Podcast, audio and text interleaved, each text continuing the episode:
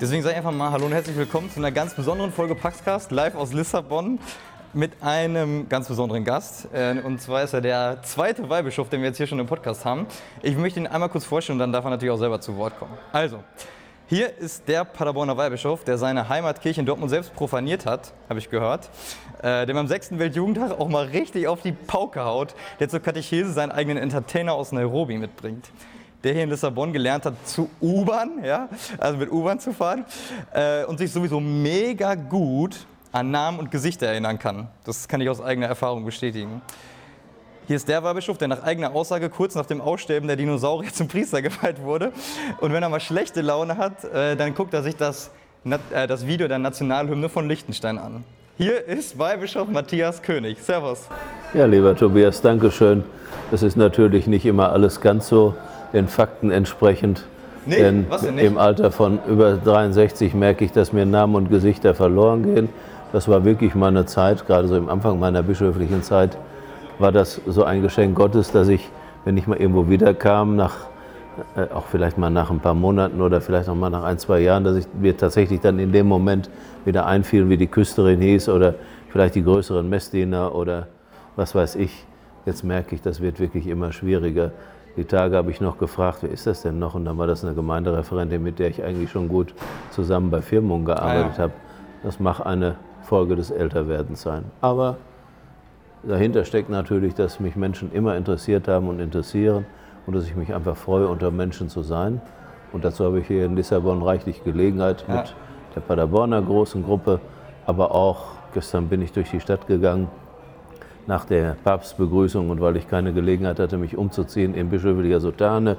Und überall kamen dann Leute, wollten ein Foto haben, was natürlich nicht passiert, wenn ich in normaler Kleidung durch irgendeine Stadt gehe. Aber es kamen auch Bekannte, die mich sozusagen von der Seite ansprangen und sagen, oh, wie schön, dass Sie hier sind.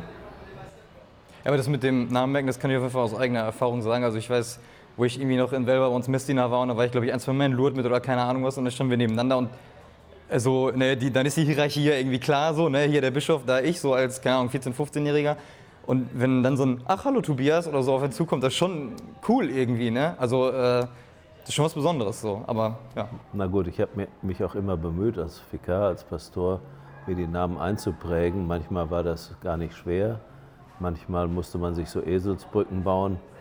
Aber wie gesagt, das ist so eine Fähigkeit, die scheinbar sich mit dem Alter abbaut. Ja. Aber ist auch okay. So, jetzt, äh genau. Muss ich irgendwann ja auch an einen Rollator gewöhnen. Also fängt man mit solchen kleinen Übungen an. genau, das mit dem Ausstellen der Dinosaurier, das ist natürlich nicht äh, persönlich gemeint, sondern das sagen Sie selber immer wieder. Genau. Das sage ich selber, wenn ich so merke, bei jungen Menschen, äh, was für mich noch so ganz selbstverständlich war und dass das für die Sachen sind, die Sie höchstens noch aus dem Museum kennen. Zum Beispiel Telefon mit Wählscheibe. Mein Vater war bei der Post, später Telekom. Mein Opa war schon Postillon im Sauerland, noch richtig mit Pferdekutsche, den habe ich aber nicht mehr erlebt. Und äh, wir hatten, in der Nachbarschaft waren wir einer der wenigen Familien, die ein Telefon hatten, ein Diensttelefon, das wir eigentlich auch nur dienstlich benutzen durften. Deswegen waren alle verwandten Anrufe dann natürlich höchstdienstlich. Und dann kamen auch schon mal die Nachbarn und sagten, können wir mal eben von euch aus telefonieren. Und das müsst ihr jungen Leute euch mal vorstellen, wenn man also wie heute diese neun- und zehnstelligen Nummern hatte mit möglichst vielen sieben und achten und neunen, das dauerte immer, bis man diese Scheibe gedreht hat und sie wieder zurücklief und dann die nächste Nummer. Also da war man schon den halben Vormittag mit Wählen beschäftigt, bevor man überhaupt dann äh, eine Verbindung hatte. Der große Fortschritt war dann, als auf einmal dasselbe Telefon im gleichen Format aber mit einer Tastatur war. Da ging das dann tipp, tipp, tipp, tipp, tipp. Das Wählen hat zwar genauso lange gedauert, aber es war schon mal gefühlt ein großer Fortschritt. Ja. Und heute, ich erzähle auch immer, dass ich mir als Kind, sonntags ging es oft zu Oma und dann war das natürlich langweilig, wenn die Erwachsenen in der Küche saßen und sich unterhielten, wir Kinder dann irgendwie so nicht richtig beschäftigt waren, ach, es müsste doch einen Fernseher geben, den man überall mit hinnehmen könnte. Ja, heute hat man so ein Ding, In dass der es in eine Hemdtasche passt und kann überall alles gucken. Auf einmal ist es dann aber gar nicht mehr so interessant. Ja, ja, ja. Äh, man sagt ja auch so, wir sind so die Always-On-Generation. Ne? Also immer erreichbar, immer. Also, und ich merke das ja selber auch, wenn ich jetzt hier mal, keine Ahnung, fünf Minuten Zeit habe, hier beim Weltjugendtag. Äh, übrigens im Hintergrund laufen noch ein paar Bilder, gerade hier wie der Papst äh, wohl gestern ankam oder keine Ahnung was. Also deswegen, wir sind hier gerade in der Hotellobby, so ein bisschen die Geräusche laufen. Er fährt jetzt zum Kreuzweg. Der Ach so, da ach stimmt, das ist jetzt gerade live, oder was? Ja, ja. daran merkt man, wir schwänzen gerade den Kreuz, Kreuzweg, aber ist ja auch nicht schlimm. Wir müssen ja auch mal auf unsere eigenen Kräfte achten, so da können wir gleich vielleicht auch noch mal drüber reden.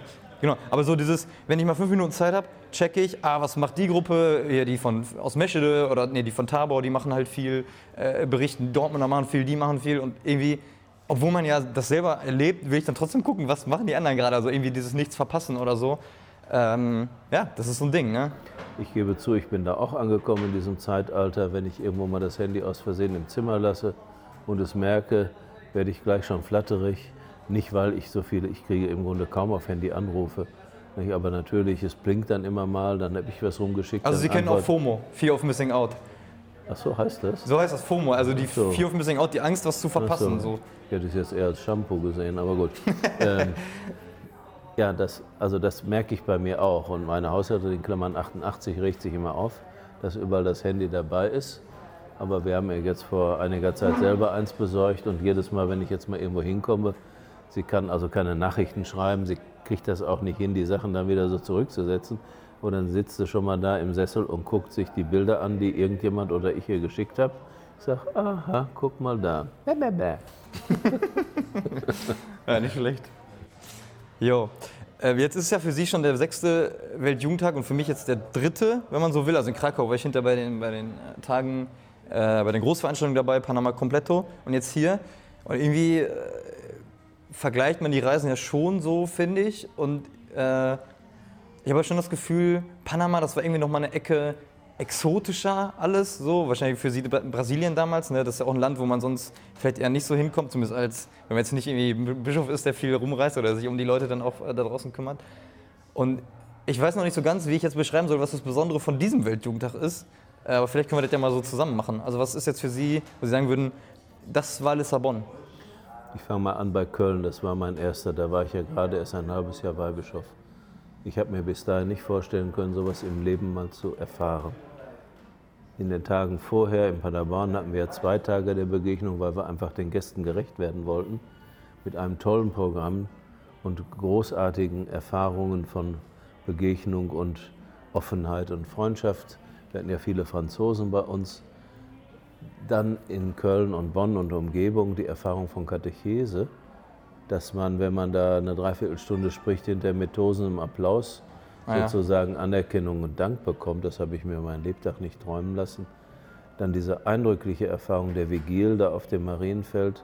Die Monstranz wird ausgesetzt mit dem Leib Christi und über eine Million Menschen sind schlagartig stumm, leise. Eine Stille, dass man eben wirklich die buchstäbliche Stecknadel hätte fallen äh, hören können.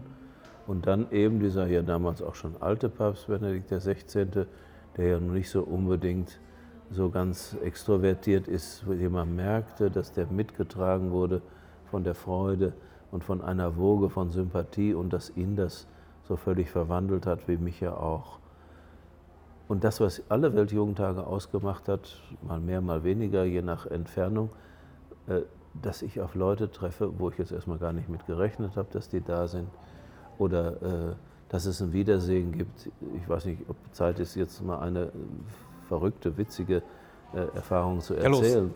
Ähm, in Bonn, ich hatte das Auto und den Fahrer mit, deswegen kam ich immer ganz gut durch die Dinge durch.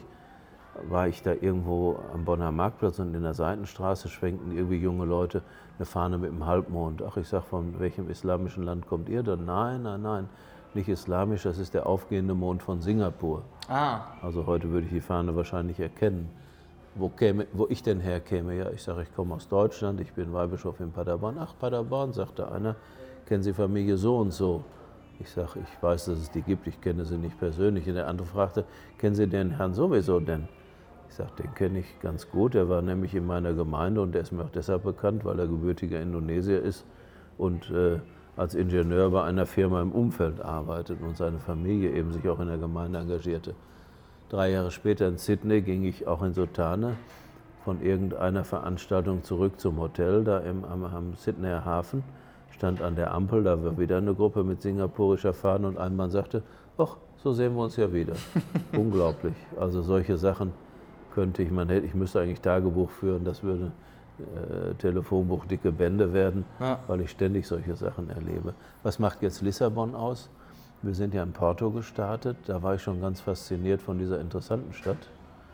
So das ist echt cool, ne? so einerseits ja. total schnieke eigentlich so an diesem Fluss und die beiden Seiten, die sich da so hochtürmen, aber auch irgendwie so ein bisschen rough, rustikal, nicht auch, so zu Ende, irgendwie alles so ne? vergammelt also auch. Ja. Im Nachhinein gelesen, dass also viele Häuser äh, halb verfallen, dass also nur unten die äh, Geschäfte noch im Betrieb sind und dass man einfach kein Geld hat, die alle zu renovieren.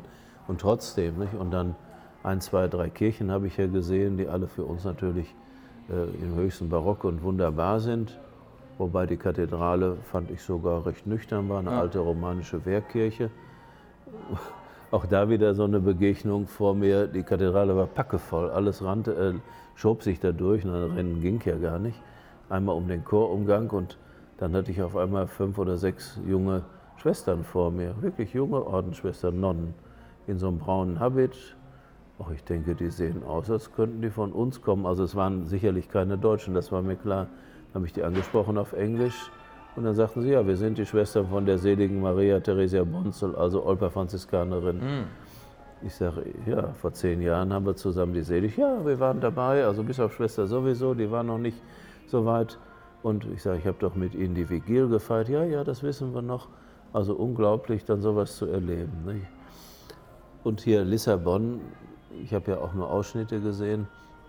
So hier im Zentrum, wo wir jetzt untergebracht sind, ist ja eine faszinierende Stadt, weil sie ja offenbar äh, nach dem Erdbeben 1755, aber danach wieder aufgebaut, nicht das erfahren hat, was fast alle deutschen Städte erfahren haben, nämlich teilweise oder völlige Zerstörung, so wie Paderborn. Das hat natürlich Auswirkungen, dass man hier viele alte Ecken und Straßen hat. Kirchen habe ich jetzt noch nicht so groß gesehen, außer der Kathedrale. Ich hoffe, dass ich da morgen noch ein bisschen Gelegenheit habe. Das war also und ist und jetzt heute, gestern, auch gestern Abend spät noch überall junge Leute in ja. den verschiedenen äh, T-Shirts und mit dem Bändchen und der Kennkarte äh, mit einer Freude und mit einer Lebendigkeit. Also das kann man nicht machen, das wird geschenkt. Das ist das, was diesen Weltjugendtag ausmacht, wie fast alle anderen. Und gestern bei der Begrüßung des Papstes, ihn zu erleben, der ja nun wirklich A alt ist und B auch schwer krank, wie er, wie wir vorhin ja gerade so untereinander sagten, so im Laufe der Feier so richtig aufgeblüht ja. ist mit fester Stimme seine, wie ich fand, sehr einprägsame und sehr einfach gehaltene Botschaft verkündet hat und so richtig durch die Liebe und Begeisterung und Freude der jungen Menschen auflebte. Also ich, genau, wir haben ihn auch kurz gesehen, als er an uns vorbeirauschte, so im Papamobil. Äh, war ein bisschen schade, sonst steht der Papst ja äh, öfter mal und dann wird der, oder, sonst ist, äh, hatte ich das Gefühl, der ist auch langsamer da durchgefahren worden oder so. Aber das war wirklich nur so ein, so ein Huschen da durch irgendwie. Und dann haben wir ihn so ein bisschen auf dem Bildschirm gesehen. Wir hatten auch Plätze, die jetzt nicht so pralle waren. Äh, vorhin standen ganz viele auf so, einem, auf so einer Erhöhung drauf, sodass wir, äh, man sich so ein bisschen zur Seite schieben musste, um den Bildschirm überhaupt zu sehen.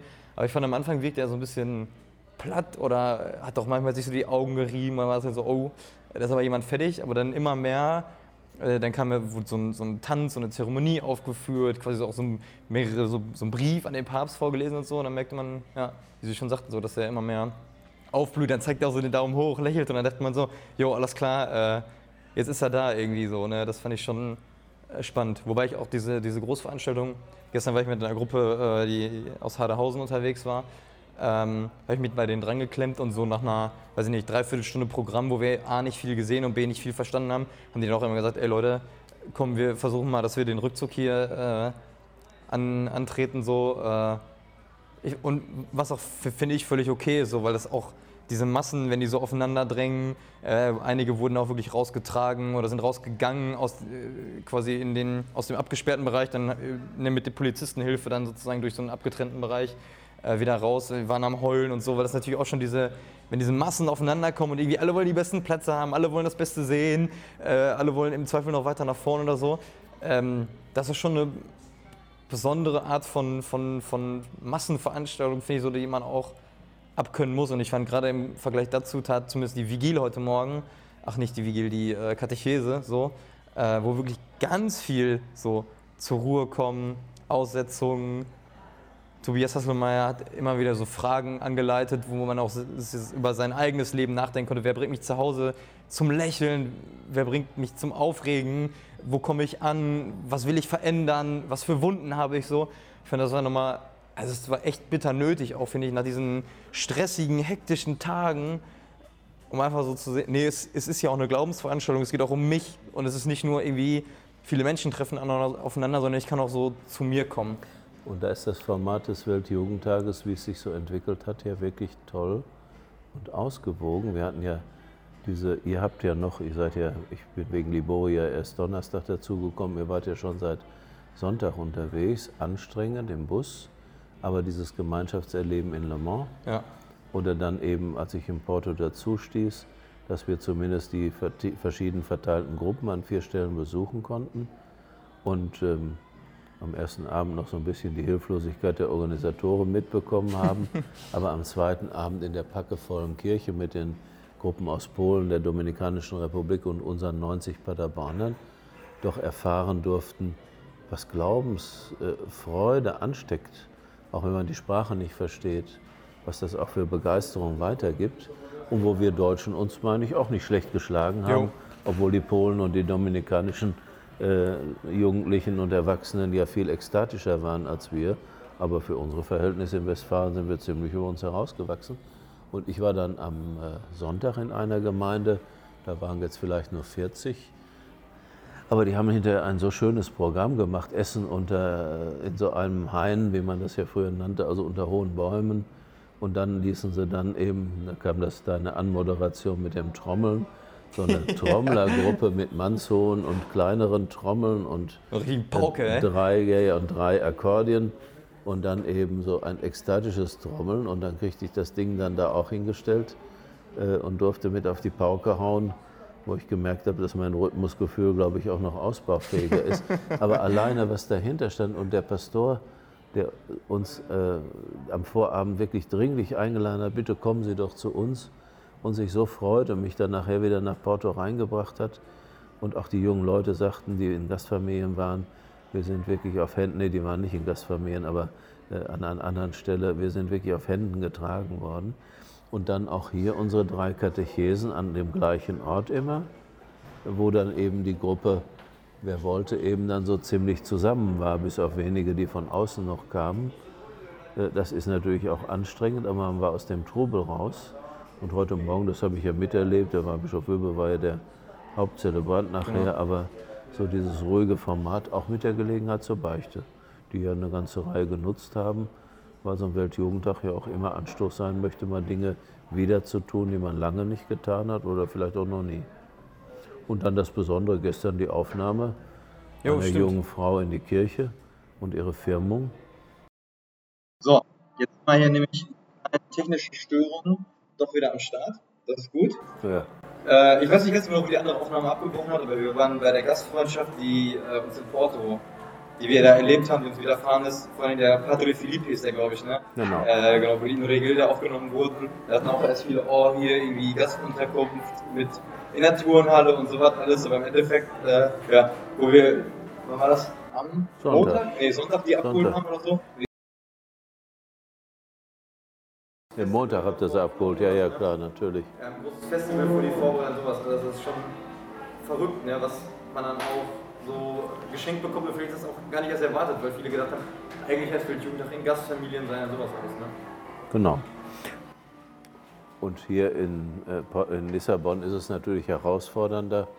Nicht? Die Massenunterkünfte, sage ich mal, und einige haben jetzt doch nach so fast zehn Tagen schon ja, sicher, mehr als zehn Tagen, ne? äh, Isomatte und Isomatte und Nächte nicht durchschlafen und stickig und weiß ich nicht, doch Ausfälle. Nicht? Und andere merken, dass sie eben einfach nicht für Massenveranstaltungen gemacht sind, die jungen Leute. Aber gut, Corona hat ja sowas eh zwei Jahre ausgesetzt. Da konnte man gar nicht äh, für sich austesten, wo die eigenen Grenzen sind. Mir hat das Gott sei Dank noch nie was ausgemacht. Wenn das so wäre, dann könnte ich auch meinen Dienst nicht tun. Also ich habe Gott sei Dank selten Herzklopfen oder Nervosität, wenn ich irgendwo was machen muss. Zumindest was, was zu meinen Aufgaben gehört und wo ich weiß, dass mir das liegt oder dass ich das zumindest bewältigen kann. Und im geistlichen Sinne ist das natürlich so, dass ich keine Messe und Katechese oder was immer dann hier war hineingehen, ohne nicht vorher um den Heiligen Geist zu beten, weil ich weiß, ich kann das auch nicht aus mir raus, aber mit ihm gelingt das. Als, wenn man so als Teilnehmer da ist, äh, das wäre eine ein bisschen provokante Frage, aber das darf ja mal sein, ähm, denkt man immer so, ach hier, wir sind die Teilnehmer, wir müssen so eng auf eng sitzen so und oh, da vorne die Priester, noch weiter vorne die Bischöfe so, äh, die haben es ja gut oder das muss ja geil sein, so Bischof zu sein oder dann noch weiter oben irgendwie als Papst oder hier Patriarch oder wie er heißt so, ne? Äh, ist das so geil oder ist das dann einfach normal oder sagen Sie, nee, ist einfach nur anders? So? Also ich habe die ganzen 18,5 Jahre bei solchen Sachen immer gesagt, ich will mich nicht daran gewöhnen, das ist natürlich nicht normal. In der Beziehung bin ich tatsächlich privilegiert mit all den Vor- und Nachteilen, die das hat. Also ich muss mich nicht um den Platz sorgen, aber wir Bischöfe, das habe ich ja vorhin schon mal so im privaten Gespräch gesagt, sind natürlich auch so ein bisschen separiert. Äh, und deshalb sind diese Begegnungen, von denen ich gestern Abend gesprochen habe, in der Stadt beim Durchgehen so schön. Da kommt man auf einmal unmittelbar mit Menschen in Begegnung. Die haben auch keine Hemmungen, einen anzusprechen.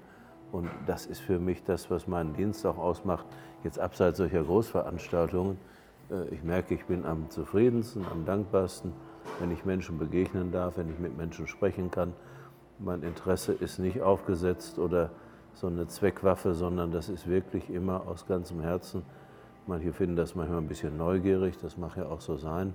Mhm. Äh, aber ich weiß noch, als ich aus der Diaspora wegging und nach Schloss Neuers als Pfarrer kam 1996, schrieb mir ein junger Mann, der sich da in der Gemeinde mal eine Zeit engagiert hat und dann irgendwo anders hinkam beruflich, äh, behalten Sie Ihre Neugierde. Und das meinte er sehr positiv. Das heißt, mit anderen Worten, interessieren Sie sich für die Menschen. Und das hat mich eigentlich immer geprägt und prägt mich bis heute. Als wir so mit der Störungsgruppe eben äh, noch zurückgefahren sind, hier zum Hotel, haben auch einige gesagt, ach ja, bei sowas ist der König ja voll in seinem Element. Ja, ja, das ist so, ja, das ist so. Das ist vielleicht auch eine Entdeckung erst im Laufe der Jahre. Kannst du dir vorstellen, wenn man so einen Beruf beginnt und kommt irgendwo neu hin und alles ist auch neu. Ich war 25, als ich Priester wurde und dann in die erste Pfarrei kam fand ich das alles sehr, sehr anstrengend, aufregend. Was Aber, heißt das alles? Ja, alles, was ich tun musste. Fast alle Situationen waren ja neu. Man kann das nicht einüben, wie das ist, wenn man auf einmal eine Schulmesse hat und ist bis dahin noch kein Priester gewesen. Man kann das nicht einüben, wenn man gerufen wird, da ist ein Familienvater von drei Söhnen mit 41 Jahren plötzlich gestorben und ich soll dann das Seelenamt für die Familie feiern. Man kann das nicht einüben, äh, wie das ist, wenn man über Jahre Kranke besucht mit der Heiligen Kommunion und man sieht, es wird eigentlich immer nur schlimmer statt besser und muss dann innerlich auch lernen, dass nicht ich derjenige bin, der handelt, sondern Christus und ich Christusträger sein darf. Und das ist bis heute eine der schönsten Aufgaben, die ich habe. Und in Corona habe ich auch wieder angefangen, so Krankenkommunionen zu bringen. Ich bin ja nur fünf Kilometer von meiner ehemaligen Gemeinde entfernt. Das hat sich zufällig ergeben dass Menschen sich mal meldeten, wie geht's Ihnen? Ja, wie geht's Ihnen? Ja, nicht so gut. Ich sage, soll ich Ihnen mal die Heilige Kommunion bringen? Ja. Und das kann ich jetzt natürlich nur noch in großen Abständen machen, aber da merke ich, wofür ich Priester geworden bin. Finde ich auch krass heute, der Weihbischof Rüber hat ja erzählt, dass er in der Corona-Zeit ja. wieder im Pflegedienst gearbeitet ja. hat, weil er irgendwie sein Praktikum zwischendurch mal gemacht hat oder so. Er war mal wahrscheinlich während seines Studiums, so wie ich auch, vier Wochen im Krankenhaus. Das gehört zu unserem, gehörte zu unserer Ausbildung dazu.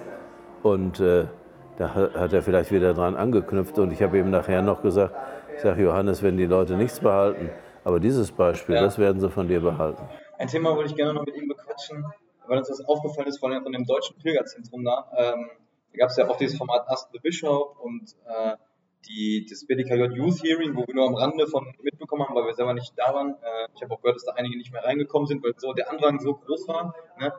Ähm, aber dass uns da auch Stefan Kenzorra, der hier von der Berufungspastoral da ist, das mitleidet, auch gesagt hat, äh, dass er schon auch in diesen Formaten gemerkt hat, dass diese die Fronten so innerkirchlich sich immer mehr verhärten, dass da Jugendliche sind, ähm, die sehr konservativ sind und sich fast schon über einen Bischof lustig gemacht haben, der äh, laut ihren Angaben nicht gemäß des Lehrhands oder so oder nicht katholisch genug war so. Und andererseits äh, dann auch Leute da waren, die nach diesem Youth Hearing wieder rausgekommen sind und gesagt haben, ah, wir überlegen hier aus der Kirche auszutreten und so was alles. Und ähm, wir persönlich auch zumindest ansatzweise auch Kritik an unserer Berichterstattung gehört haben, weil das manchen zumindest nicht ähm, kritisch genug sei und wo sind die Themen der jungen Menschen, die kümmern sich um den Klimawandel und denen ist Gleichberechtigung wichtig und ihr berichtet hier nur über die Glaubensparty so, ne?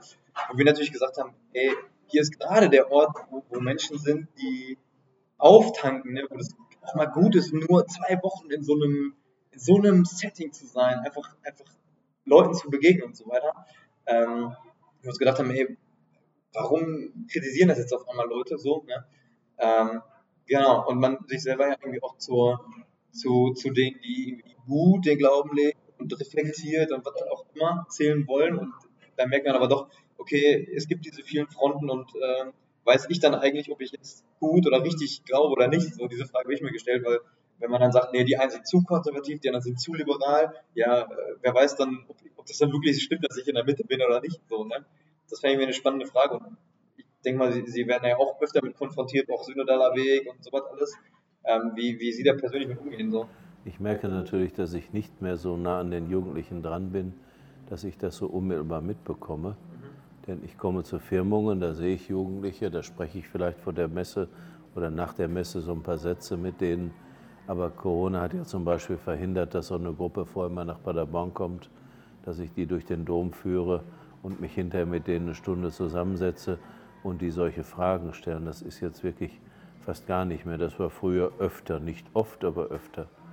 Oder dass ich in Schulen gegangen bin, nochmal in Oberstufen. Das ist in der ganzen Corona-Zeit, also in den letzten drei Jahren, einmal passiert. Das war aber ganz interessant, weil hinterher, nach der Stunde, noch so zwei, drei Mädchen und Jungen überblieben, die noch weitersprechen wollten, die auch dann sagten, ja, wir sind bei uns engagiert. Äh, ich befürchte, dass die Themen, die euch die Leute da, die euch da kritisiert haben für eure Berichterstattung, die ich persönlich ganz hervorragend finde, weil sie eben positiv ist und nicht immer nur ätzt und zersetzt, dass das die Leute sind, die einfach auch so mit dieser inneren politischen Einstellung groß geworden sind. Das ist ja so eine Prägung, die man in manchen auch innerkirchlichen Zirkeln wie auch in politischen Zirkeln bekommt und auch im Journalismus. Es muss alles zerlegt und kritisiert werden. Es darf eigentlich im Grunde kaum was Positives überbleiben. Es muss alles, dieses schreckliche Wort hasse ich, hinterfragt und angefragt werden.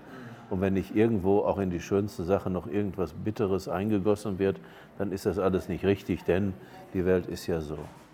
Ähm, ich befürchte fast, dass die jungen Leute, die jetzt nicht nur hier zusammenkommen, sondern ich kann das ja immer nur so mir berichten lassen, die auch so ihren Alltag leben und vielleicht auch überhaupt nicht christlich sind, dass die aber auch über das, ich sag mal, betroffene eigene Maß hinaus nicht unbedingt für die Themen des Klimawandels, der Gleichberechtigung und so weiter glühen, weil sie sich ihr Leben sowieso zusammensetzen und sich das suchen, was für sie passt und sich da nicht politisch weder nach links noch nach rechts vereinnahmen lassen wollen. Also ich vermute, das ist eher die Wirklichkeit. Und die Leute, die jetzt sowas vorbringen, wie ihr das jetzt erlebt habt, haben manchmal auch so ein Funktionärsdenken, das äh, durch eine ganz bestimmte Schule gegangen ist. Ne? Mir ist das immer sehr fremd gewesen. Ich bin zwar auch die Generation, die damals in der Schule, vor allem auf dem Gymnasium, nur Textanalyse und Textkritik und so weiter gemacht hat, in Deutsch, in Englisch, in Geschichte. Äh, also so, dass nichts so einfach stehen bleiben sollte. Dahinter steckt ja eine ganz wichtige Sache, dass gerade wir Deutschen mit unserer Geschichte im Faschismus äh, oder im Preußentum vorher äh, gewappnet sind, nicht obrigkeitshörig zu sein und zu bleiben. Aber äh, ich glaube, junge Leute lassen sich das nicht verordnen. Aber das weißt du besser, Tobias, als ich. Ja, Also verordnen kann man, glaube ich, schon mal gar nichts so, weil äh, ich glaube, heutzutage sind die Möglichkeiten so groß, wenn ich, äh, klar, Autorität ist immer noch wichtig so und es gibt immer Autorität es gibt immer Macht und Leute folgen anderen Menschen und so, aber ich glaube, die Fülle an Menschen, denen ich folgen kann, ist einfach so groß geworden, dass es halt nicht mehr dieses typische, ah, da ist der Pastor, der so wichtig ist, oder es gibt in dem Dorf quasi den, den Bürgermeister oder den jungen Menschen, der da quasi Vorsitzender von irgendeinem Verein oder irgendwas ist, dem ich auf jeden Fall folge, so, äh, sondern es ist halt so breit geworden, dass man, glaube ich, merkt, steht jemand für etwas und passt das zu mir auch oder nicht. So, ich glaube, das ist einfach das Entscheidendste, dass man halt merkt, irgendwie, da sind Menschen und die sind von etwas berührt und die, die, äh, die sprechen mich an oder nicht. Und ich glaube, ob es dann das Thema irgendwie Kirche und Glauben ist oder ob es das Thema äh, Klimawandel ist, das ist dann äh, relativ egal, weil es halt darum geht, eine Sache für mich als wichtig zu empfinden oder nicht. So, ne? Ja, und ich finde es gut, dass ihr das Positive rüberbringt, weil das Negative wird von anderer Seite genug berichtet und leider ist das ein Minusvorzeichen mittlerweile vor allem Dinge, die mit Kirche, besonders mit katholischer Kirche zu tun haben, fast äh, automatisch gesetzt und es ist unberechtigt. Es gibt Dinge, die wir in der Kirche kritisieren müssen. Es gibt Dinge, die aufgeklärt werden müssen. Das ist völlig unbestritten. Aber wir erleben hier jetzt gerade eben auch, im Gegensatz zu dem, was wir bei uns in Deutschland und in den Gemeinden erfahren, wie viele junge Menschen in irgendeiner Weise sich dem verbunden fühlen, mit Begeisterung dabei sind. Die müssten ja alle nicht hier sein. Das hat ja auch viel Geld gekostet. Ich staune, aus welchen Teilen der Welt Leute angereist sind und denke, wie habt ihr das Geld überhaupt zusammengekriegt? Und die hier Dominikanische Republik sind voll viele, ja, hier, ich mich frage, zum Beispiel, ne? neben dem ärmsten Land der Welt, Haiti, auf der Insel Hispaniola. Und Gott, heute sprach ich welche aus Guatemala. Guatemala sind auch, Ja, da ja, schon genau. einige. Und solche Sachen, Afrika, nicht, äh, unglaublich, wenn sie es nicht wollten. Und es geht nicht nur ums Event, sondern man merkt es ja auch oft, wenn man so Gruppen zusammensieht, die da vor der Kirche sitzen und beten, singen, dass es eben um die Gemeinschaft des Glaubens geht. Das ist großartig. Für mich, vielleicht machen wir zum Schluss eine, dass jeder von uns also eine persönliche Geschichte erzählt und uns hier berührt hat beim Weltjugendtag, äh, weil das Motto ist ja, Maria stand auf und machte sich eilig auf den Weg, ne, in dem Fall zu Elisabeth, und da ist auch diese schöne Szene, dass das Kind hüpfte vor Freude in dem Leib. Und ich habe gerade eine Szene vor Augen, da waren wir in Porto und äh, wir haben Belgierinnen getroffen, so, da haben wir erst mal gequatscht, ey, die, die Belgierinnen haben uns erzählt, alle denken, die wären Deutsch, so, weil die Flaggen, also die sind- fahren ja dieselben, Ja, klar, aber andersrum ja, so, ja. ne? Das war irgendwie total lustig, wir haben darüber gesprochen, ey, wir haben eben wen getroffen, äh, die haben gesagt, dass belgische Fritten schlechter sind als die deutschen, da waren die natürlich ganz äh, so, ne? Dann haben wir uns aber gefragt, ob wir auf deren Fahne etwas schreiben können, nämlich die wollen von möglichst vielen Ländern in unterschiedlichen Sprachen einfach Gott is Love, also Gott ist die Liebe geschrieben haben. Das war ein Moment, wo wirklich immer so, pff, krass, ja, Gott ist die Liebe und man redet immer so viel über den Glauben, aber das ist eine eigentliche Botschaft, ne? Gott ist die Liebe und wer sich, wer sich geliebt fühlt, wer weiß, dass man gut so ist, wie man ist, ah, also mehr braucht man ja eigentlich nicht. So, ne? Und es gibt so viel, was einen davon abhält, das zu glauben oder so. Und, das, und dann hat jemand von uns diesen, die, die, diese Zeile da drauf geschrieben und es war so richtig schön einfach. Ja. Für mich sind das so zwei Dinge, die mir jetzt spontan einfallen. Einmal in Porto in der Gemeinde, wo wir mit den Dominikanern und mit den, also aus der Dominikanischen Republik und den Polen zusammen waren, wie diese große polnische Gruppe da stand und erstmal die ganze Kirche aufmischte und sie dann den Barmherzigkeitsrosenkranz beteten, zehn Sätze oder Gesätze. Und diese Haltung dieser jungen Leute, die man ja bei uns überhaupt nicht mehr für möglich hält, geschlossene Augen, gefaltete Hände, mit einer Innerlichkeit, die mich angesprungen hat, also wirklich tief berührt hat. Das ist das eine, dass ich so denke und das erlebe ich ja auch beim Durchgehen manchmal oder beim Sehen der Bilder der verschiedenen äh, Gottesdienste, dass Menschen dieses Alters auch durchaus innerlich sein können. Und das Zweite war gestern, wo wir ja schon diesen Vorspann zur Katechese haben, der ja schon sehr intensiv war, wo dann bei diesem, wie heißt das, wenn da so Sachen direkt auf die, auf die Leinwand gegeben werden können? Mind Up oder wie heißt das? Äh, Mentimeter. Mentimeter, ah ja, Entschuldigung, ja. äh, wie dann einer schrieb, findet, könnt ihr auch auf diesen unbequemen Stühlen nicht mehr sitzen. und äh, ich dann dachte, oh Gott, jetzt sollst du dann noch 20 oder 30 Minuten denen was in der Katechese erzählen. Und in dem Moment kam der kamerunisch-kenianische Jugendpfarrer Serge Patrick rein und ich sagte zu ihm, sie schickt der Himmel. Und er hat ja dann alle derart in Bewegung gebracht und aufgemischt und damit auch aufgeschlossen, dass hinterher ich dachte, boah, das war wie eine Fügung Gottes, dass der im rechten Moment kam, dass das so übersprang, die Leute begeistert waren und dass dann eben so eine Katechese möglich war. Ne?